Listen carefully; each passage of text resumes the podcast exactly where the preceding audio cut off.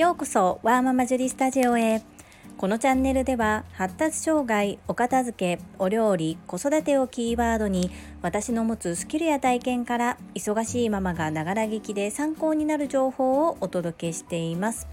さて皆様いかがお過ごしでしょうか？今日は10回に一度の雑談会の日。早いもので継続して160回目となりました。毎日コツコツ続けるって本当に難しいなと実感しつつも何が何でも続けると決めて継続してみるとそれだけでたくさんの学びを得られています。今日は月曜日なのですがサラリーマンとしてのお仕事は休暇を取得しました。理由は次男が少し体調不良だったためです。病院にも行ったのですがコロナウイルスの感染ではなかったんですけれども今少しでも風邪のような症状があると学校に行くことができないんですね。そして、まあ、これがサラリーマンのありがたいところなんですけれども1年間に何日っていう決められた日数有給休暇を与えられます。従来は計画的に取得するのですが子供を産んでからはこんな形で急に取得させていただくこともありました。ですがこれがピンで自分一人で仕事をしているとなると自分の代わりはいないわけでそして普通の病気であれば私の場合はどちらの両家もまだ健康で元気に過ごしてくれているのと私の家からそれぞれの実家が割と近いところにあるのでどうしても私が仕事に出ないといけない時はお願いすることもできていたのですがやはり受け入れる側もいくら孫とはいえど未知のウイルスが流行っている状態でかもしれないという部分で自分たちの身も守らないといけませんので難しいところもあって本当に働き方考えていかないといけないな、まあ、ずっと私思ってるんですけれどもこう思い切った一歩が踏み切れず現在に至ります。働き方に関しては今後もいろいろと模索しながら考えながら自分にとっても家族にとっても最良の形をとっていきたいなというふうに思っています。皆様がお勤めされている職場では在宅ワークなどコロナウイルスで働き方改革は促進しましたでしょうか？私が働いている会社ではもうかれこれコロナウイルスが上陸してから2年も経つのですがあまり進んでいません。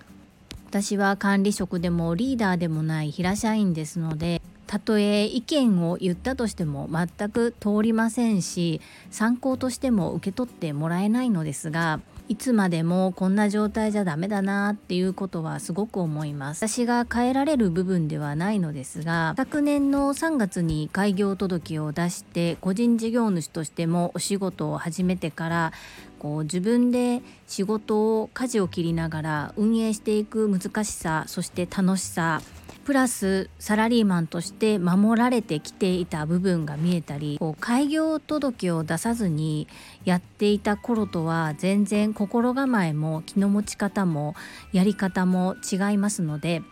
こう自分で経営をやってみるっていう経験はすごく大切だし貴重な経験となっています。サラリーマンとしてお仕事をさせていただいている会社に対しては急に休んでしまったことに対しものすごく申し訳ないとは思っているのですが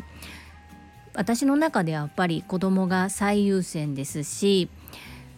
乳幼児期と違い小学生になっていますのでどこがどう痛いとかあとお世話にしても乳幼児期よりもだいぶ楽ですので子どもの看病で会社を休ませていただく時は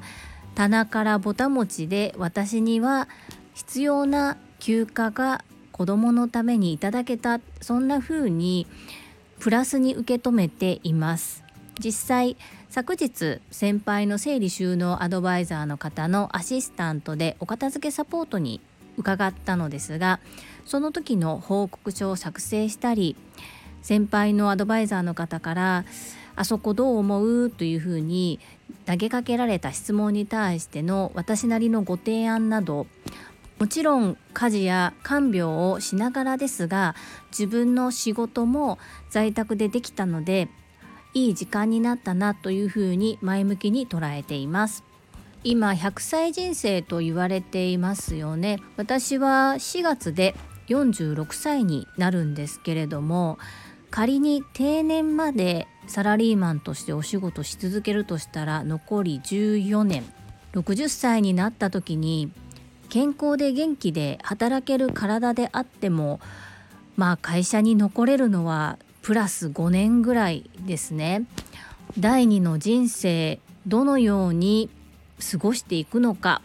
まだまだ先のように思えますが今からああこうやって過ごしてきて私幸せだったなと最後に思えるような人生にしたいなと思いますので毎日毎日真剣に一生懸命生きていきたいと改めて感じました。今日は私の身の上話のような回になってしまって皆さんの参考になるような情報ではないかもしれないですがまあ私の人となりを分かってもらえる回になれば嬉しいなというふうに思います。それでは皆様本日も最後までお付き合いくださりありがとうございました。皆様の貴重な時間でご視聴いただけることを本当に感謝申し上げます。ありがとうございます。ママの笑顔サポータージュリでした。